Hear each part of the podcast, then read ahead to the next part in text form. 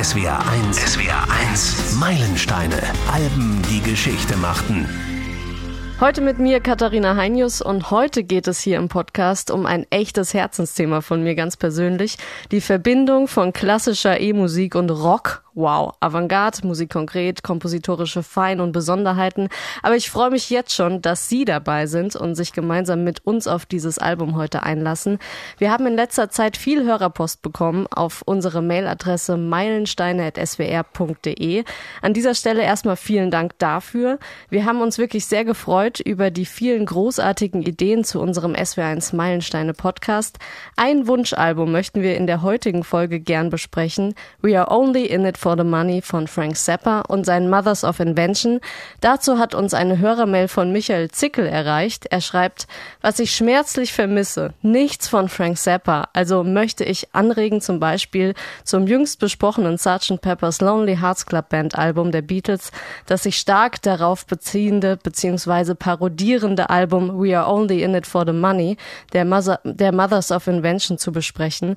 Oder auch Chris Ullmann schreibt Zappa in It for the Money Money.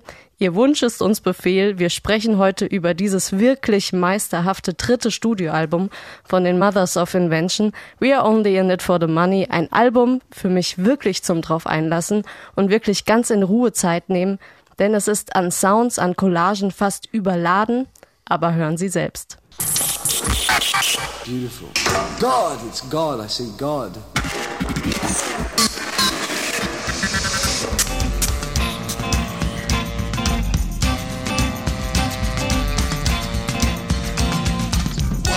to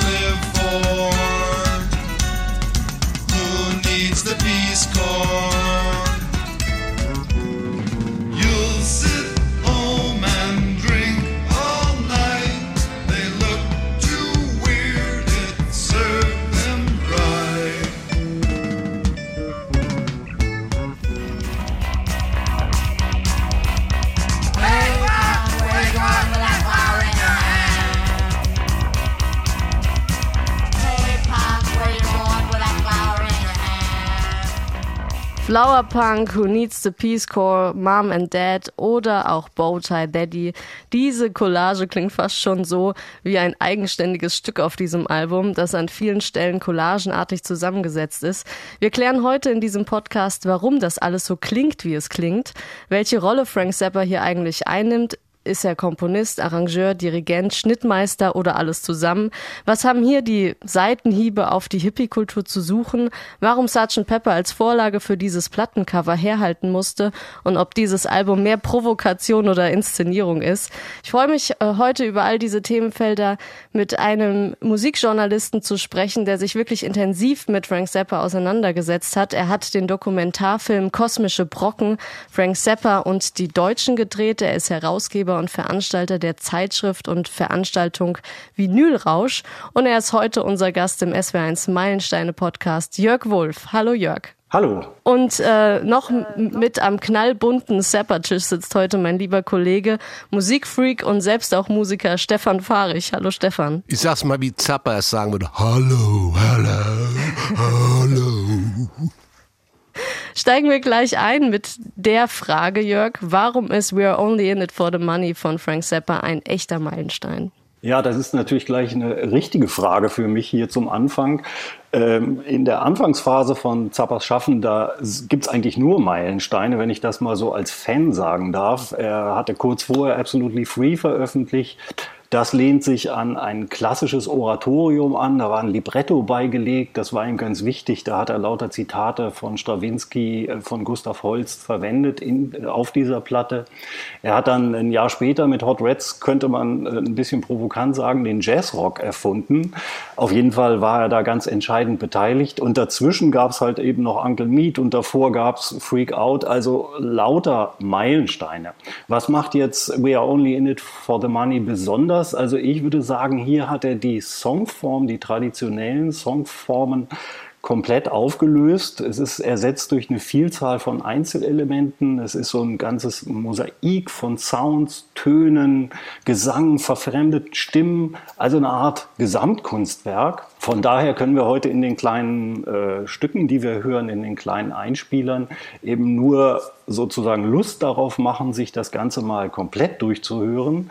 Es ist ein rastloser Wechsel von Stilen, Melodien, Songfragmenten. Man sollte sich wirklich mit, dem, mit der Platte, wenn man Interesse bekommen hat, auseinandersetzen und sie mal ganz hören. Es ist wirklich so, wie du sagst, es sind ganz viele Fragmente und die Songstruktur ist vollkommen aufgehoben, weil eben ja auch äh, die viel kürzer sind, zum Teil 30 Sekunden lang. Da, da kann sich ja der Song an sich, den man so aus der Popkultur gewohnt ist, gar nicht richtig entwickeln, 30 Sekunden. Stefan, 1968 ist das Album erschienen, ein Jahr nach dem Sgt. Pepper Album der Beatles. Was war damals in den End-60ern noch so los? Also 68 ist, ist in den USA ja so ein düsteres Jahr. Martin Luther King, Robert Kennedy werden bei Attentaten erschossen. Es ist so ein Jahr des Aufbruchs. Die internationale Jugend lehnt sich äh, auf. In Deutschland wird Rudi Dutschke, Führer der Studentenbewegung, angeschossen, schwer verletzt. In Frankreich die Mai-Unruhen, in der damaligen CSSR wird der Prager Frühling niedergeschlagen.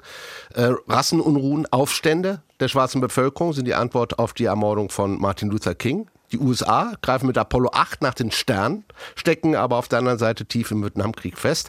Und ähm, 1968 gelingt es dem südafrikanischen Chirurgen Christian Barnard der, die erste Herztransplantation und der Patient überlebt. Und was läuft denn musikalisch? Du hast schon gesagt, Sgt. Pepper war da und die ähm, Beatles hatten nachgelegt mit dem äh, weißen Album. Und dazu gab es natürlich andere Album-Großtaten zu hören. Die Stones mit Beckers äh, Banquet ähm, und Jimi Hendrix, der schwebte durch sein eigenes Universum auf Electric Ladyland. Wer da sonst noch so alles 1968 in der popmusikalischen Welt unterwegs war, so hat es 1968 normalerweise geklungen.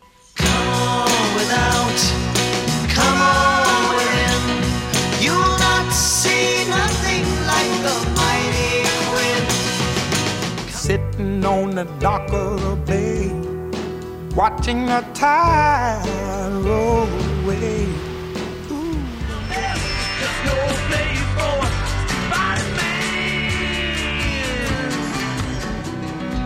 la la. La la la.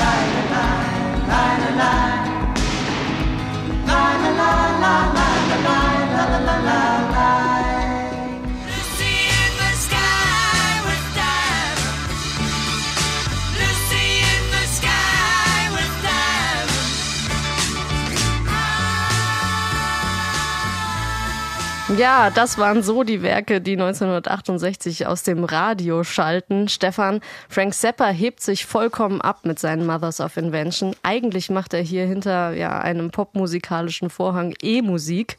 Ähm, wo kommt Frank Zappa musikalisch zu diesem Zeitpunkt eigentlich her? Also bereits mit 14, weil er in der Schule ähm, nicht der beliebteste war, hatte er sich mit ähm, äh, ernster moderner Musik ähm, beschäftigt. Er war, ähm, äh, hat sie die äh, Werke des französischen Komponisten äh, Edgar Varese äh, studiert. Er spielte in der Schulband Schlagzeug, äh, wechselte dann zur Gitarre. Er hat auch dann tatsächlich Stücke äh, in äh, moderner Kompositionsweise äh, geschrieben. Er hat ähm, Zwölftonmusikstücke geschrieben. Die sind allerdings ähm, nicht so gut gelaufen. Insofern muss er sehen, wie er sich durchschlägt. Was er dann auch geschafft hat. Und 64 ist er dann zu den Soul Giants als Gitarrist gestoßen.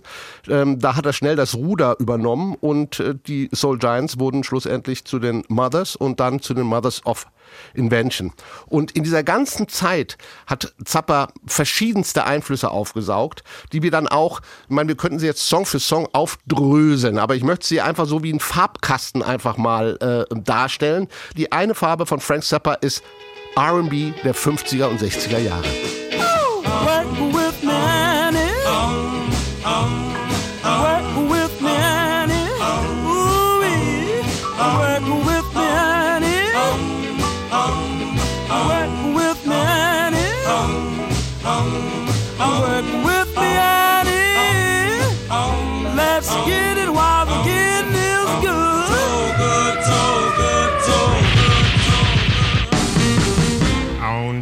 July the 2nd, 1953, I was serving time for armed robbery At four o'clock in the morning, I was sleeping in my cell. I heard a whistle blow, then I heard somebody yell.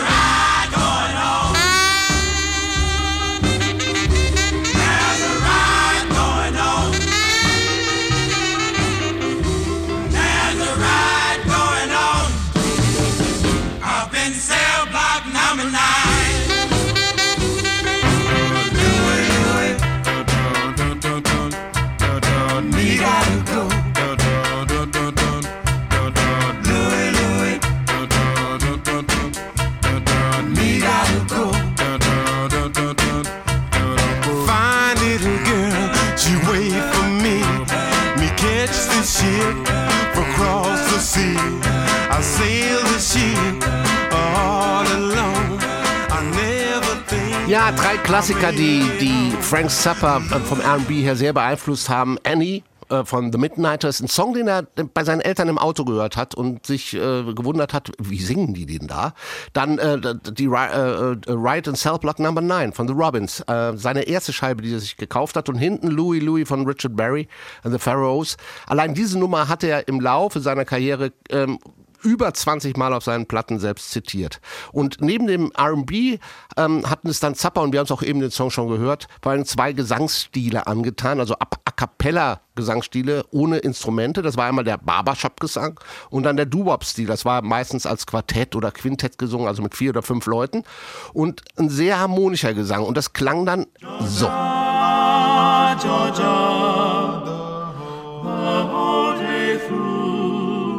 Just an old sweet song keeps Georgia on my mind. Georgia on my mind. Georgia, Georgia. A song of you comes as sweet and clear as moonlight through the pine.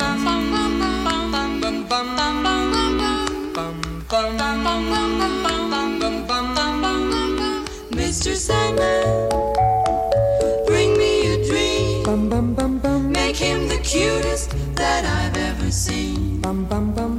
Give him two lips like roses and clover. Then tell him that his lonesome nights are over. Sandman,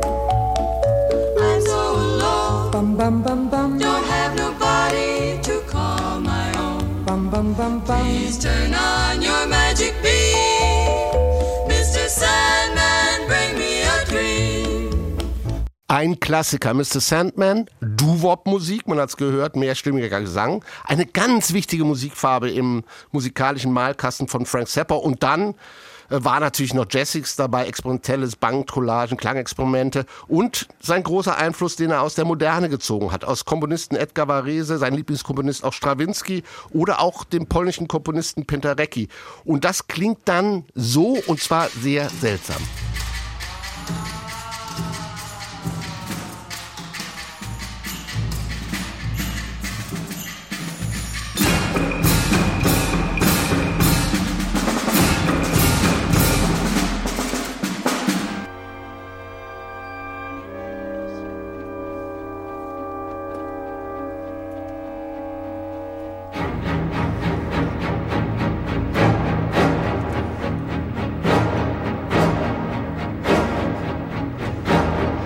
Schön, Strawinski. Das Sacre, Stefan. Ja, eines seiner Lieblingsstücke.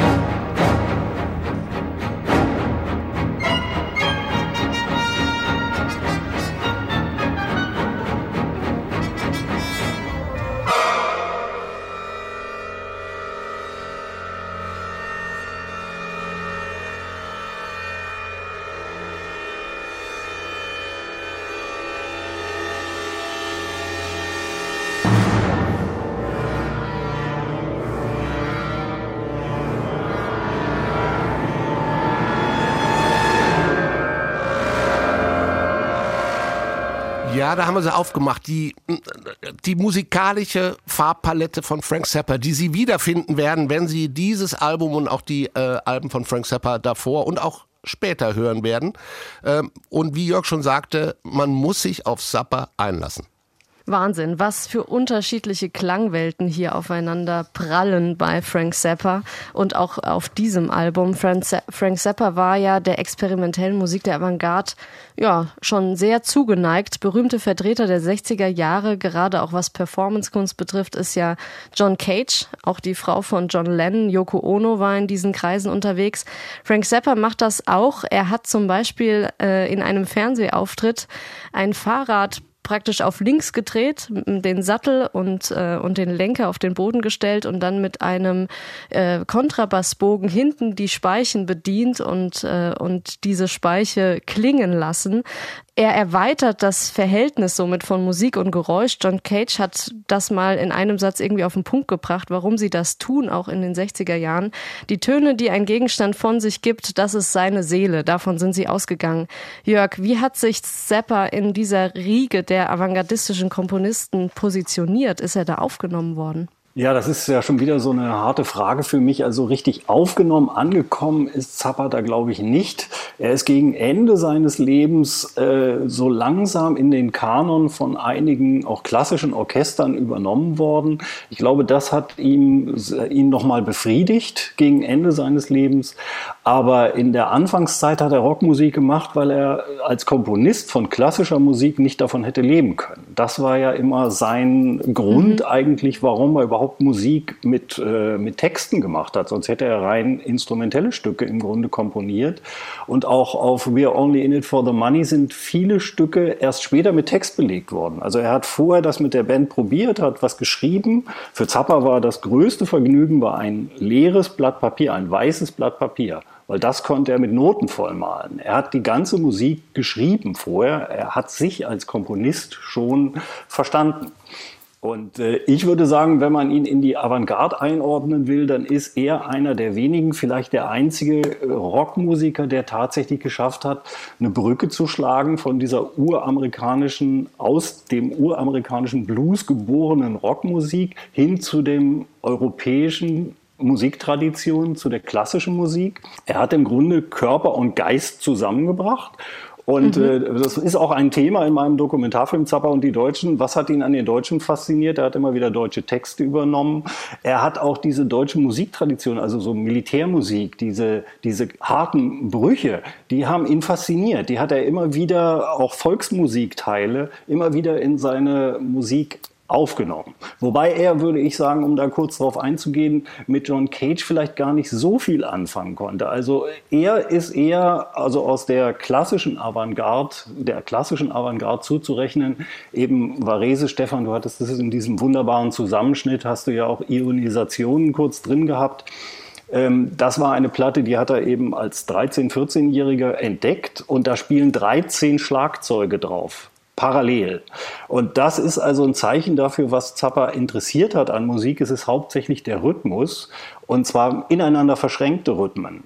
Das hat ihn wirklich, äh, war spannend. Weniger diese serielle Musik, die eher so die Minimalisten um Le Monde Young oder John Cage ähm, als klassische Tradition, so Fortführung der klassischen Musik, ähm, die dann Velvet Underground beeinflusst haben oder den Krautrock beeinflusst haben. Also Zappa konnte mit diesen Minimalisten im Grunde nicht so richtig was anfangen.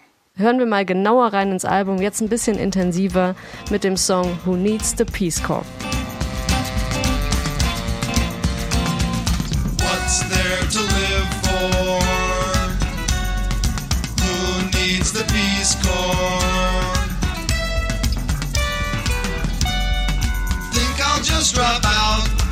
Go to Frisco, buy a wig, and sleep on Owsley's floor. Walk past the wig store, danced at the Fillmore. I'm completely stoned. I'm hippie and I'm trippy. I'm a gypsy on my own. I'll stay a week and get the crabs and take a bus back home. I'm really just a phony, but forgive me cause I'm stoned. I'm completely stoned. Ein junger Mann macht sich auf nach San Francisco. Er will Teil der Hippie-Bewegung werden, will Drogen konsumieren. Frank Zappa singt von ihm als phony, falsch. Jörg, auf was will Frank Zappa in diesem Song hinaus?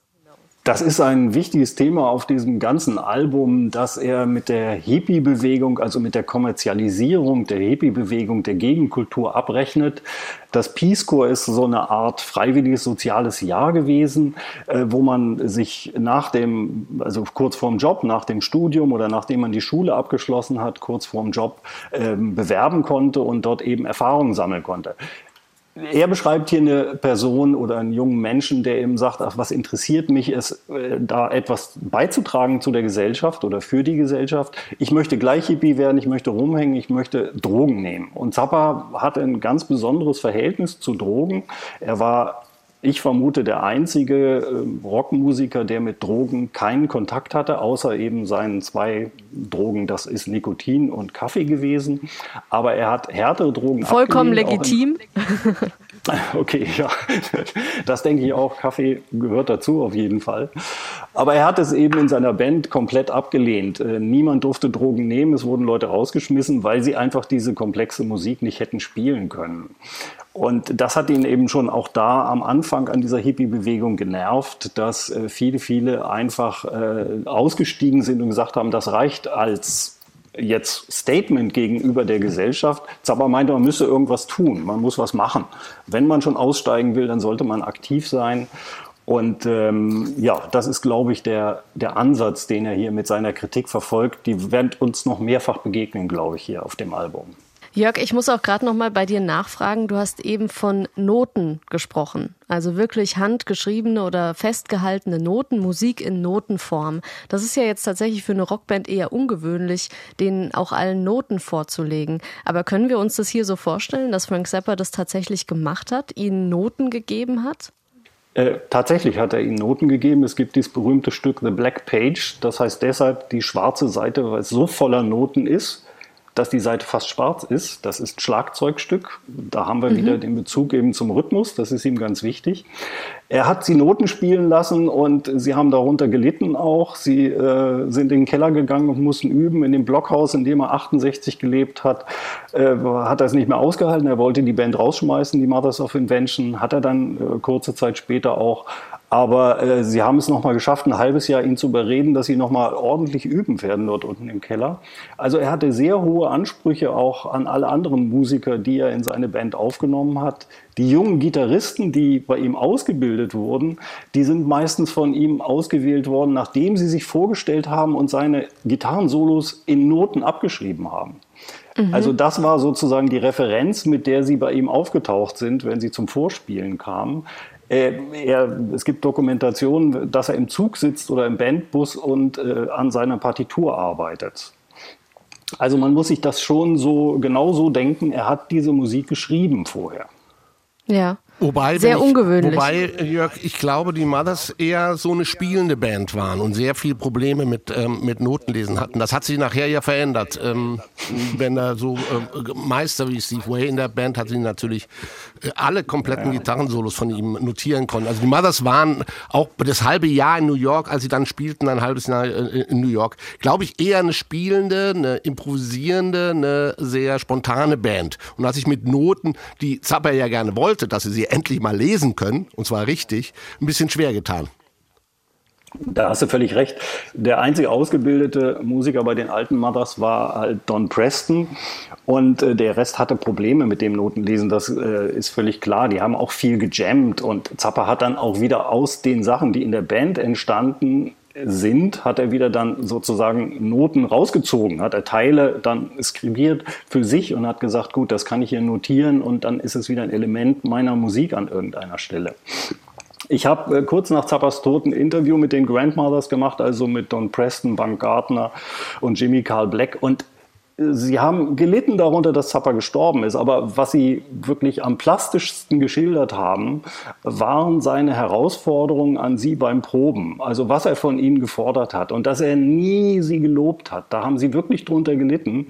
Sie durften ihn nicht kritisieren, das war unmöglich, er machte keine Fehler, aber Sie selbst wurden eigentlich immer mit, mit so einem ganz harten Blick von ihm dann in die Ecke getrieben und dann haben Sie wieder gemerkt, Sie haben irgendwas falsch gespielt. Viele Komponisten haben ja auch so eine Aura, auch wenn sie ein Orchester betreten, nicht kritisiert zu werden oder nicht irgendwie, sondern das wird so gespielt, wie das da auf dem Papier steht. Und ich denke, genau diese Aura hat er dann in dem Bezug äh, auf seine Band ausgestrahlt. Also was ja, was ja im Prinzip sein Orchester war, sein, sein Klangkörper, für den er geschrieben hat hier in diesem Moment.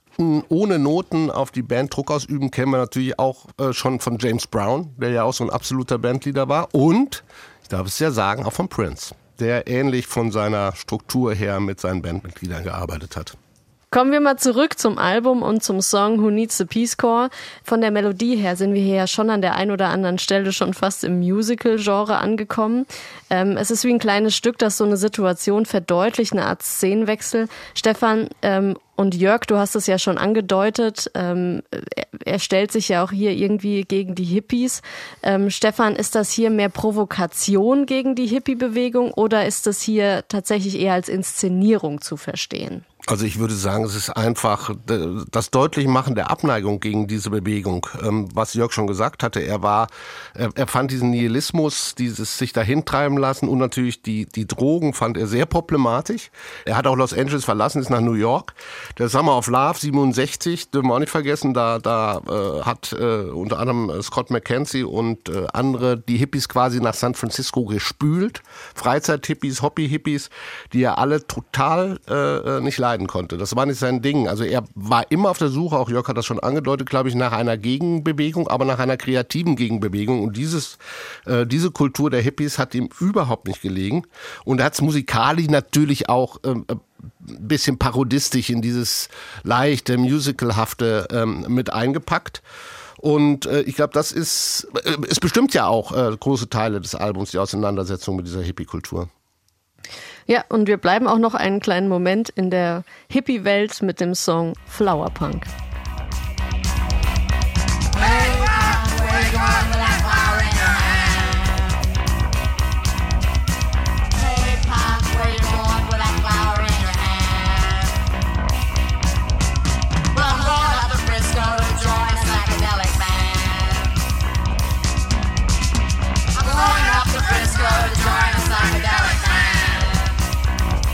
Und klar, wenn wir uns Flowerpunk ein bisschen langsamer vorstellen, dann ist das eine klare Anspielung auf Jimi Hendrix Hey Joe, das gerade im Jahr zuvor erschienen war. Hey Joe, where you going with that gun Jörg, aber nicht nur musikalisch gibt's hier einen Verweis auf Hey Joe, auch textlich gibt's Ähnlichkeiten. Äh, ja, Hey Joe ist ja kein Originalstück eben von Jimi Hendrix, sondern es ist ja in verschiedenen Formen schon vorher erschienen. Und was, äh, Zappa, was Zappa hier macht, ist eigentlich, dass er eine Frage immer wieder wiederholt. Warum staffierst du dich so aus? Warum, ähm, warum suchst du diese ganzen Devotionalien, die dich zu einem Hippie machen? Äh, Zappa geht es immer um den Kopf, um das Innere. Er hatte mal in einem Zitat gesagt, dass der Kopf der meint, wie ein Fallschirm ist. Wenn er nicht offen ist, nützt er nichts. Also man muss sich öffnen, man muss was reintun in diesen Kopf, man muss sich dieser äh, Herausforderung eben auch seiner Musik aussetzen. Äh, dann kann man etwas bewegen, aber nicht indem man sich einfach Äußerlichkeiten ähm, anschminkt und dann sagt, ich bin jetzt hier irgendwie ein Hippie. Also im Grunde wieder das gleiche Thema, was wir eben auch schon mal hatten. Was eben damals 67 schon passiert ist und 68 auch, ist, dass äh, durch äh, San Francisco eben Bustouren gefahren sind, die dann die Hippie-Hop-Tour hießen oder mhm. eben äh, die Safari durch Psychedelia. Und das waren eben so Zeichen für den Ausverkauf dieser Bewegung, besonders in Haight Ashbury die Zappa eben äh, auf diesem Album jetzt hier an allen, an, an mehreren Stellen eben kritisiert. Also es geht hier um Kleidung, um Aussehen, ein bisschen um das Thema Kleider machen Leute oder auch Kleider machen Jugendkulturen. Im Song Take Your Clothes Off When You Dance, da dreht Frank Zappa nochmal alles um.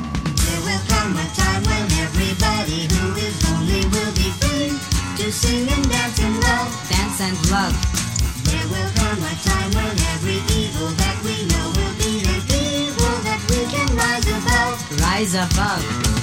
Who cares if you're so poor you can't afford to buy a pair of modern go-go stretch elastic pants? There will come a time when you can even take your clothes off when you dance. Jörg, hier zeichnet Frank Zappa ein ja, utopisches Bild der Zukunft, in der die Kleidung an sich und das Aussehen keine Rolle mehr spielen sollte.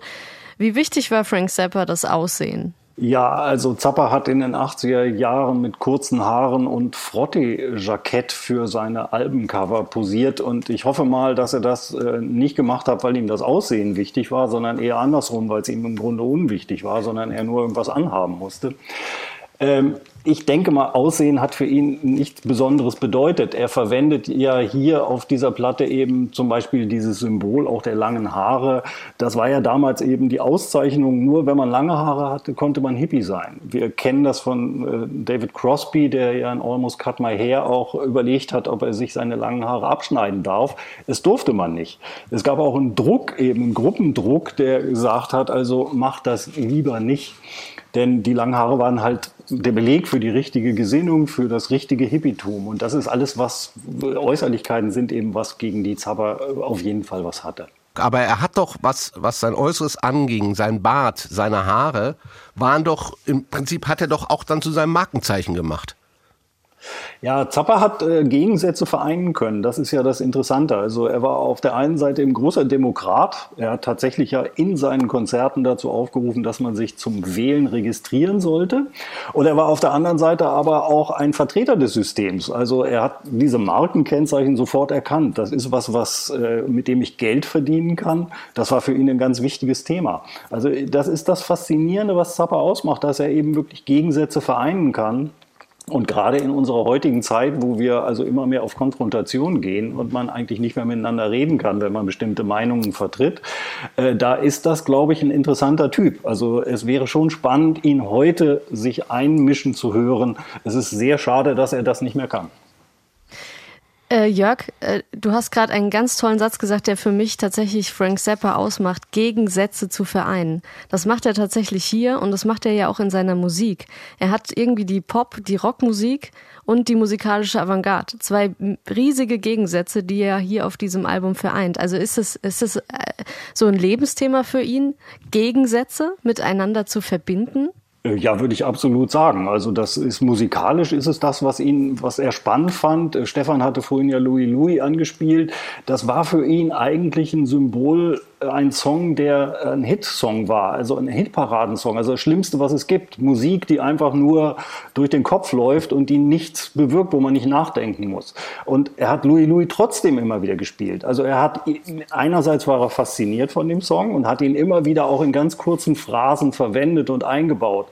Also als Beleg eben für diese furchtbare Bubblegum-Musik, die es da gibt. Äh, es ist auch in dem äh, Song, den wir gerade gehört haben, hat er auch so, eine, so ein Hippie-Riff eingebaut ab, ab Minute zwei. Da kommt ein kurzes Riff, was Zappa als äh, Country-Rock-Riff identifiziert hat. Das ist von irgendeinem Jack Nietzsche-Song, der mir jetzt gerade nicht einfällt. Ähm, also eine ganz kurze Phrase, die irgendwie unten auf dem Griffbrett ganz kompliziert gegriffen werden musste. Und für Zappa war das dann ein Beispiel für diesen Country-Rock, den er nicht mochte. Also nimmt er ihn in seine Musik auf, lässt ihn im Hintergrund uns ein bisschen nerven. Und äh, ja, man weiß, weiß gar nicht so genau, warum ist man genervt, aber deshalb, weil Zappa uns eben konfrontiert mit so einem, mit so einem typischen ähm, Songteil, was er in jedem äh, Hit jetzt gerade hört. Also man sollte genervt werden von Frank Zappas Musik und sich darauf einlassen, mal, mal tatsächlich aus der eigenen Komfortzone herausgehoben zu werden. Das ist, glaube ich, auch sein, sein Hintergrund, sein Ziel. Und er benutzt ja auch tatsächlich in diesem Song, finde ich, gibt es wirklich einen überraschenden Moment, ähm, eine Kompositionsform auch der musikalischen Avantgarde, nämlich äh, eine dadaistische Form, so auch so ziemlich in der Mitte.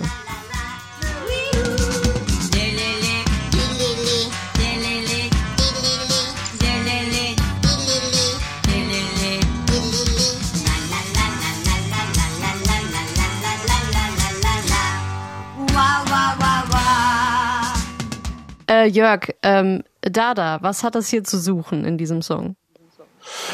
Ja, also Zappa hat mal irgendwann gesagt, er habe mal eine Gruppe Künstler äh, gefunden, die wirklich genauso denken wie er. Und das waren eben die Dadaisten, die er irgendwann entdeckt hat.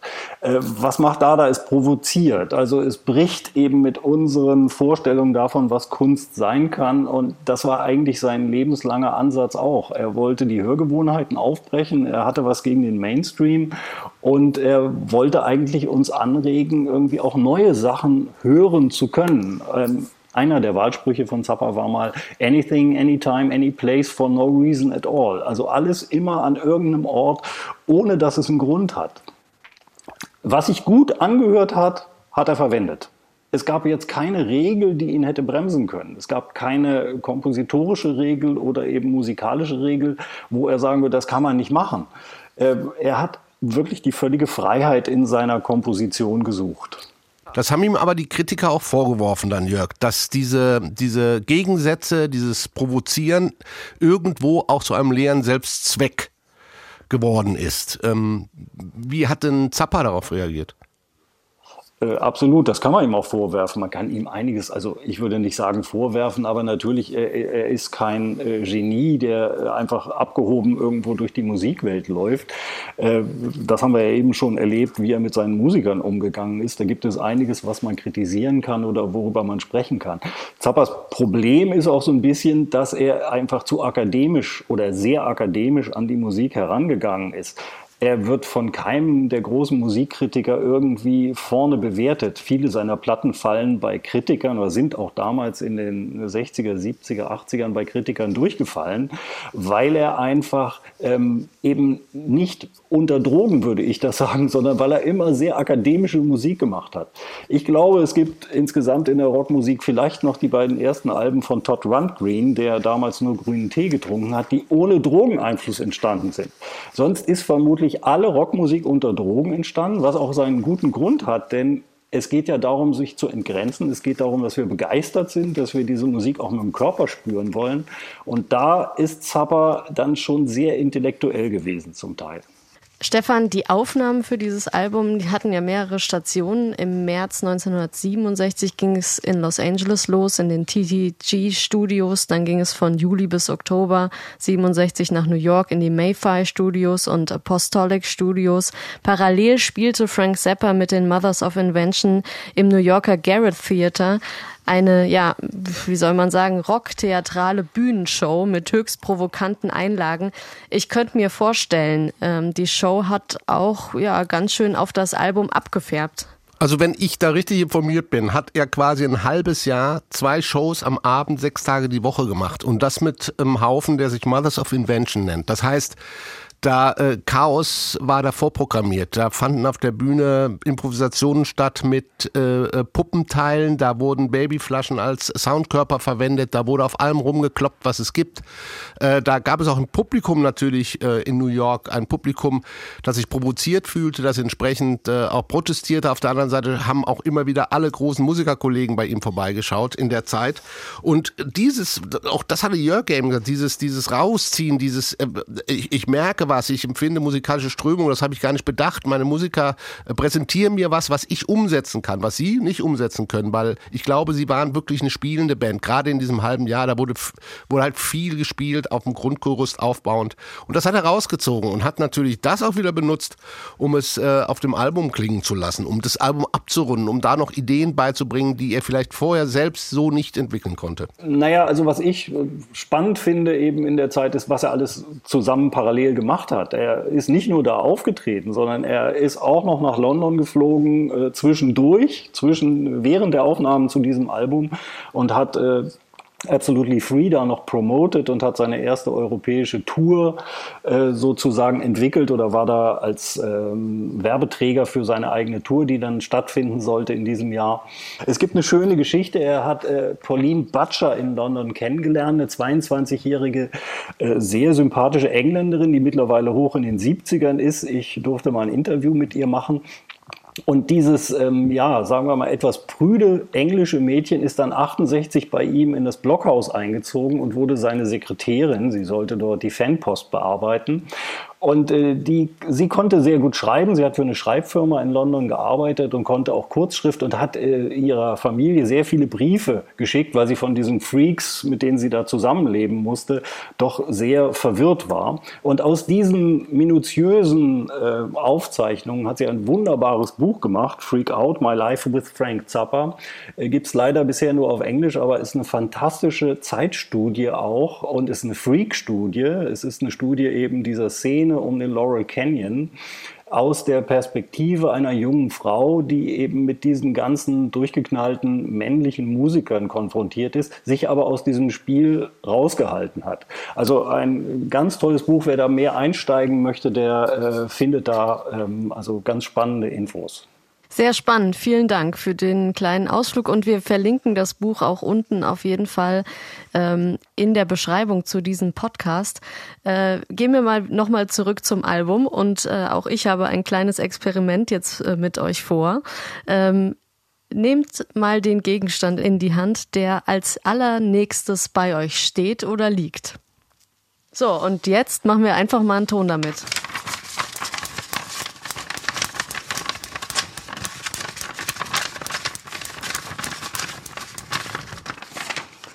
Ungefähr so hat es ja auch manchmal stattgefunden bei Frank Zappa. Wir haben es erörtert.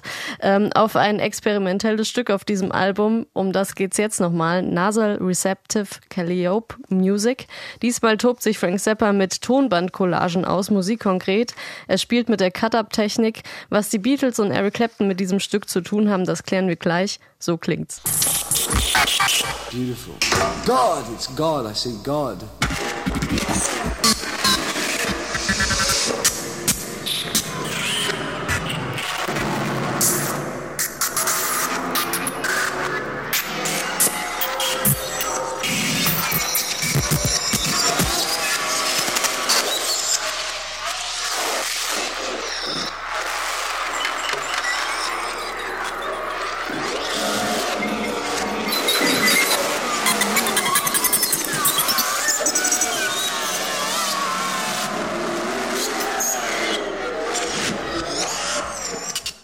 Beatles hatten auch schon damit rumexperimentiert mit den Ton Tonbandcollagen in Tomorrow Never Knows. Aber Jörg hier bei Frank Zappa. Ganz kurz, was hören wir hier eigentlich? Ja, wir hören den Apostolic Blurch Injector. Ähm, Das ist ein Gerät, eine Konstruktion, die äh, der Mischer in dem Studio, in dem sie waren, eben in den Apostolic Studios für Zappa sozusagen entwickelt hat. Es war eines der ersten Zwölfspur-Tonbandgeräte, die da zum Einsatz kamen. Und Zappa hat lauter Soundschnipsel, also Sachen, die zensiert waren, die hat er einfach umgedreht, die liefen also rückwärts. Er hat Tonfragmente, Interviews, die mit ihm gemacht wurden kurze äh, Tonstückchen aus äh, Live-Konzerten. Das hat er auf diese zwölf Spuren verteilt und dann saß er offensichtlich an einem Keyboard, an einer Art Keyboard und hat dann live, wenn, wenn diese zwölf Spuren zuliefen, sozusagen hin und her geschnitten. Und das ist zum Teil eben der Grund für diese Collage. Er hat Sounds nicht nur einfach zusammengeschnitten, sondern er hat das auch noch im Grunde dem Zufall überlassen, was da jetzt gerade angerollt kommt, was für ihn gerade interessant war und hat daraus Musik komponiert. Was hat denn jetzt Eric Clapton und was haben die Beatles vor allem mit diesem Stück zu tun? Also die, die Beatles, das überlasse ich Stefan, aber Eric Clapton kommt halt auch in dem Buch von Pauline Butcher vor. Also äh, Eric Clapton muss ein Zappa-Fan gewesen sein oder er fand ihn interessant und gut. Also sie beschreibt eine Szene, wie Clapton da war und dann ihr erzählte, dass äh, Zappa ein Genie sei, weil er äh, Johnny Guitar Watson und Varese zusammenbringt irgendwie. Äh, Zappa hatte Clapton ins Studio eingeladen, aber er hat nicht mitgespielt, was viele damals dachten, dass irgendwo seine Gitarre zu hören ist. Er hat einfach nur mit diesem damaligen, überall auf den Hauswänden gesprühten Spruch gespielt, Clapton ist Gott. Und Clapton durfte jetzt selbst sagen, dass er Gott ist. Und das ist halt wieder eine ironische Brechung, wie bei Zappa immer. Also es ist sehr schwer, Zappa richtig ernst zu nehmen. Das meiste, was er macht, ist wirklich ironisch gebrochen. Wobei ich mal gelesen habe, Zappa soll zu Eric Clapton gesagt haben, ich will, dass du dir vorstellst, du wärst Eric Burden auf Acid. Und ähm, daraufhin hätte er diese komische Zeile entwickelt. Aber Also es gibt also etwas, was ich auch noch lesen kann, was ich noch nicht gelesen habe über Zappa. Sehr interessant.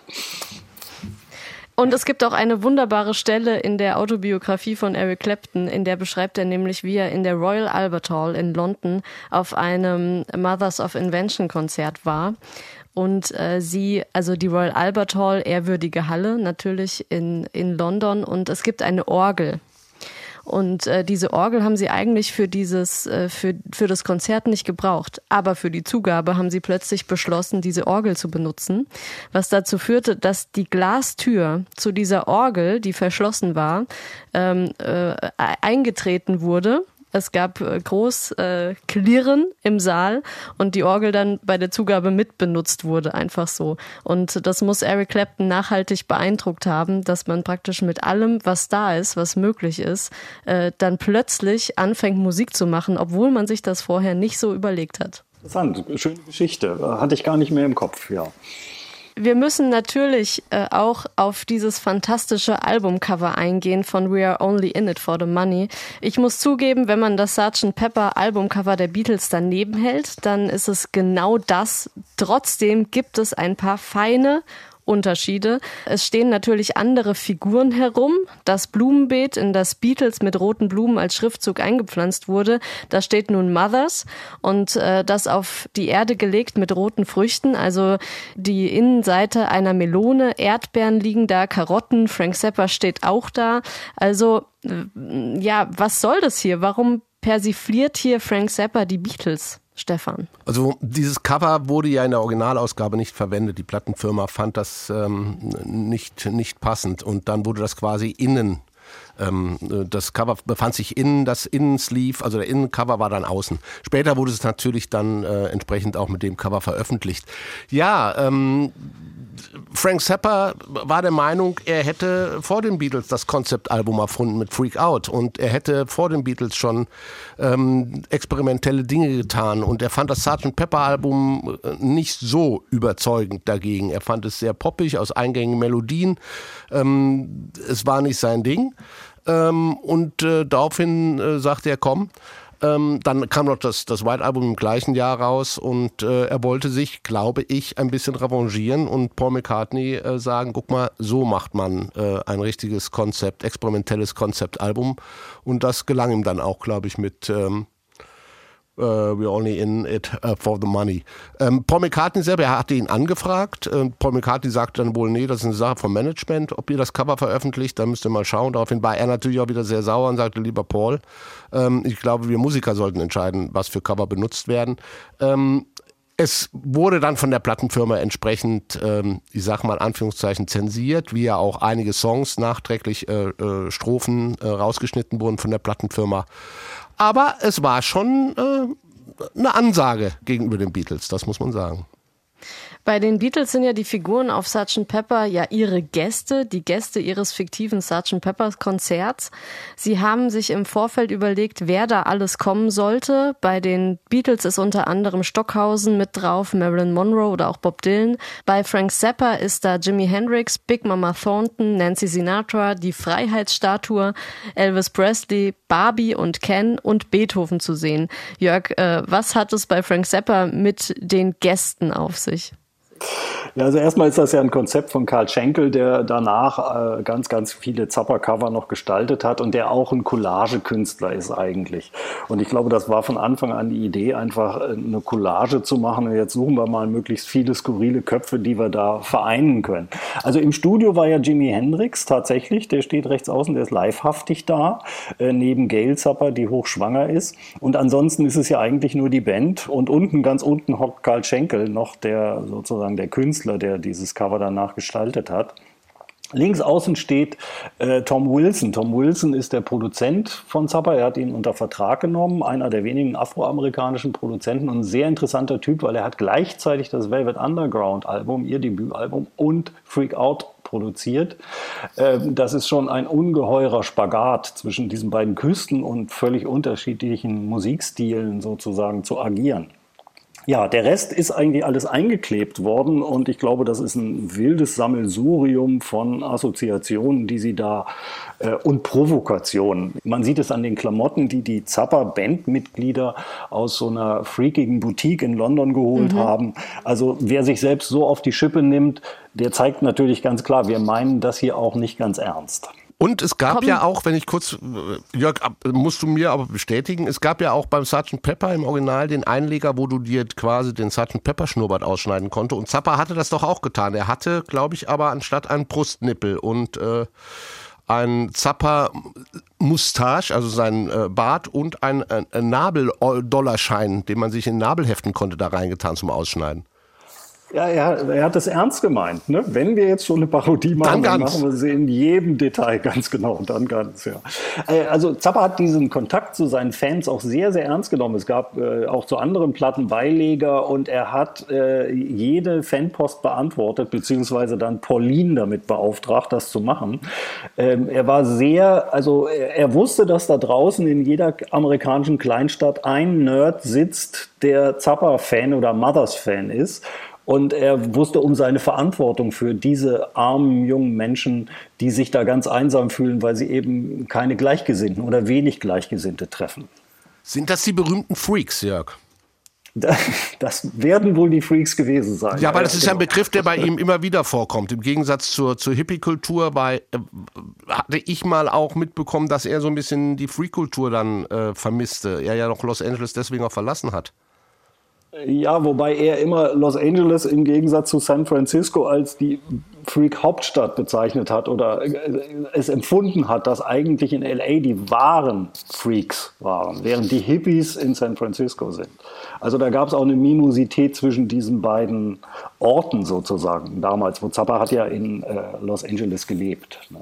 Was hat denn Paul McCartney oder John Lennon oder äh, gut Ringo und George Harrison werden sich rausgehalten haben, aber was haben die denn, was haben die Beatles eigentlich dazu gesagt? Ich glaube, die Beatles haben äh, damit was anfangen können. Die waren ja, ich meine, die haben ja selbst, ihr Cover ist ja auch schon also überbordend und provokant, auch mit den Klamotten, die sie sich angezogen haben. Ich glaube, sie hatten überhaupt nichts dagegen. Ähm, ich hatte gelesen, dass Paul McCartney meinte, äh, Zappa einfach nur an die EMI verwiesen hat, weil die Bildrechte eben bei seiner Plattenfirma lagen. Und er konnte da gar nichts zu sagen. Er hätte sich für ihn verwendet, garantiert. Aber Zappas Plattenfirma selbst hat dann einfach irgendwann für sich entschieden, das nach innen zu drucken. Und es ist meiner Ansicht nach nie andersrum erschienen. Das wäre mir neu. Es ist immer mit den Figuren, den verkleideten Bandmitgliedern außen äh, gedruckt worden. Ähm, die haben sich auch nicht gekümmert um die Bildrechte, während äh, bei den Beatles halt genug Leute im Hintergrund waren, sodass viele, viele Bildrechte geklärt werden konnten. Bei dem Zappa-Cover sind ja über allen lebenden Personen noch schwarze Balken, weil die äh, Firma einfach gesagt hat, äh, du, das ist uns zu aufwendig, das machen wir nicht. Wenn du hier so viele Köpfe drauf haben willst, ne, dann kommen da Balken drauf. Genau, und bei den Beatles äh, sind ja gar nicht alle draufgekommen, die au- draufkommen sollten, weil sie ein Veto eingelegt haben. Ähm, aber kommen wir mal zurück zum, zur Musik auf dem Album und zu einem gesellschaftskritischen Stück äh, Mom and Dad.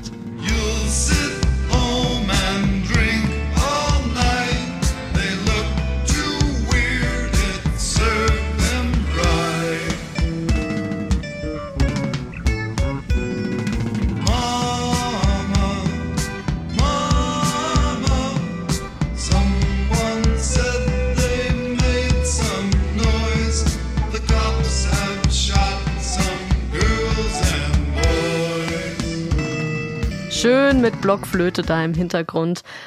Ähm, Mom and Dad, Stefan, klingt nach Generationenkonflikt. Worum geht's hier? Ja, es greift, äh, denke ich mal, äh, da ein über das, was wir schon besprochen haben. Den provokanten, den sehr wachsamen ähm, Frank Zappa, der diesen äh, Generationenkonflikt, die Eltern, die sich nicht mal drum kümmern, ob äh, die Kinder im Park äh, äh, verprügelt und erschossen werden, die äh, Eltern, die alles, was nonkonformistisch ist, ähm, äh, hassen, also alles, was Zappa ist im Prinzip.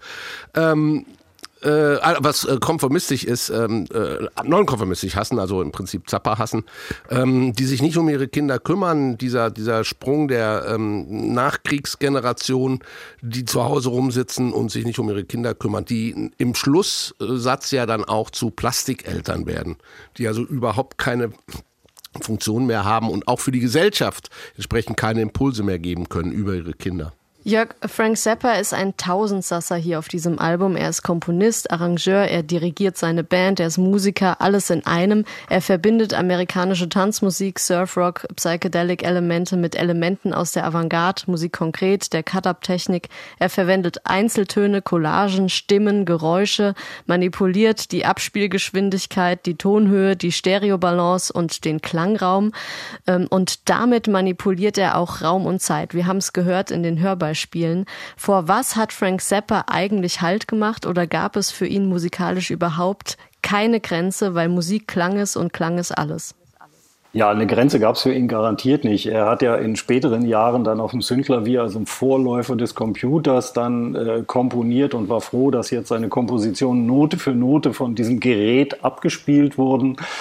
Und er, er hat aber gleichzeitig auch auf seinem letzten Album, auf dem auch Synthklavierstücke sind, aber auch eben die Sachen, die er mit dem Ensemble Modern, also auch klassische Musik oder seine Stücke klassisch arrangiert, äh, eingespielt hat, hat er auch den Bogen geschlagen eben zu seiner Anfangszeit, indem er diese Geschichten, die Musiker in ein, indem er ähm, Aufnahmen, die er in einem Klavier gemacht hat, Musiker haben und Freunde von ihm haben in ein Klavier gesprochen und da war unten ein Mikrofon installiert und das hat er am Anfang seiner Karriere auf den ersten Alben verwendet und hat er ganz zum Schluss auf dem letzten von ihm autorisierten Album Civilization Phase 3 äh, auch wieder verwendet und das ist also ein Zeichen dafür, wie Zappa seine Musik betrachtet. Es ist die, die große Note, er hat einen Namen dafür, The Big Note.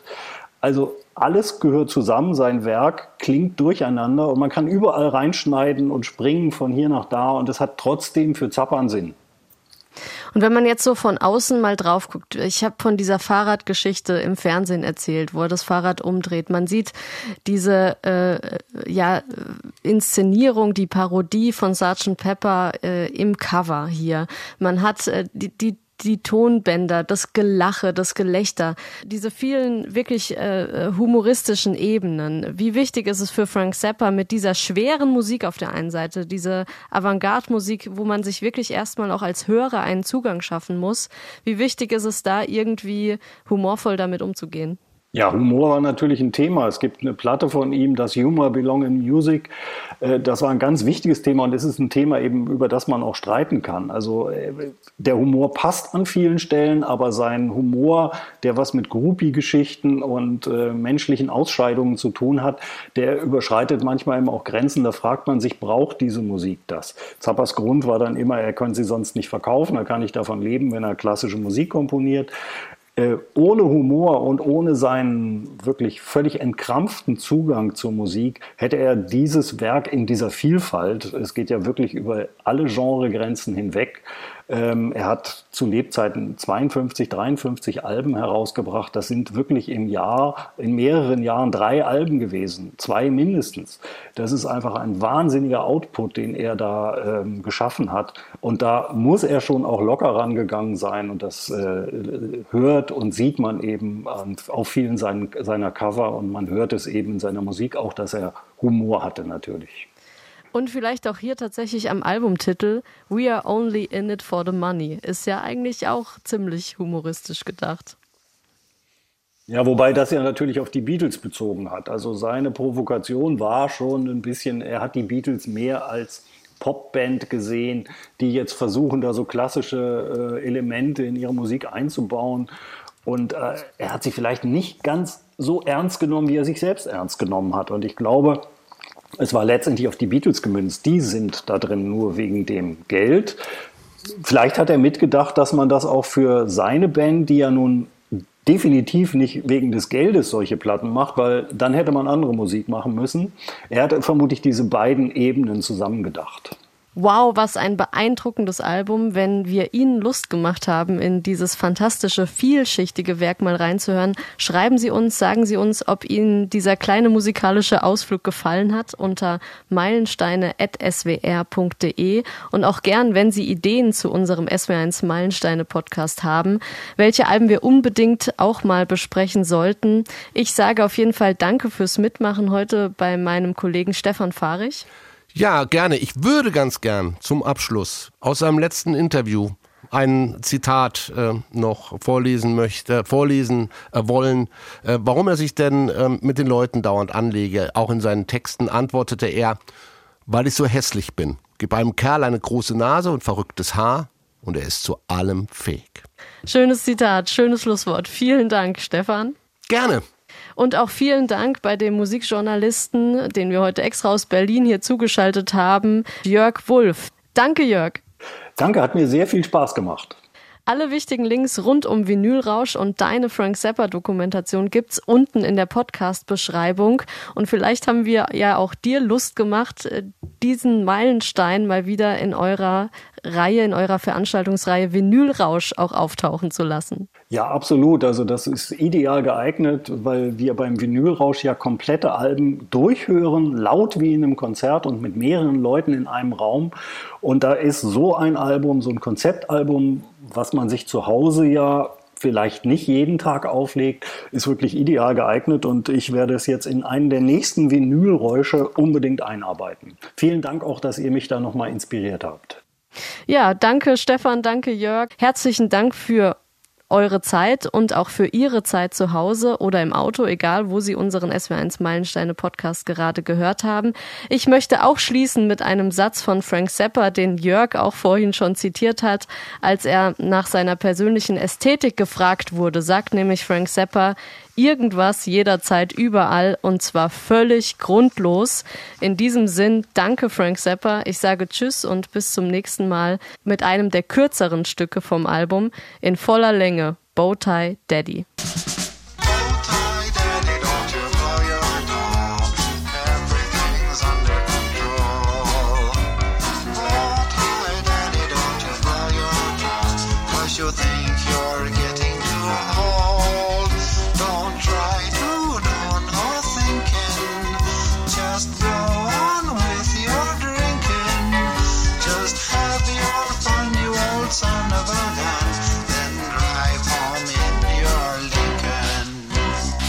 SWR 1, SWR 1, Meilensteine, Alben, die Geschichte machten.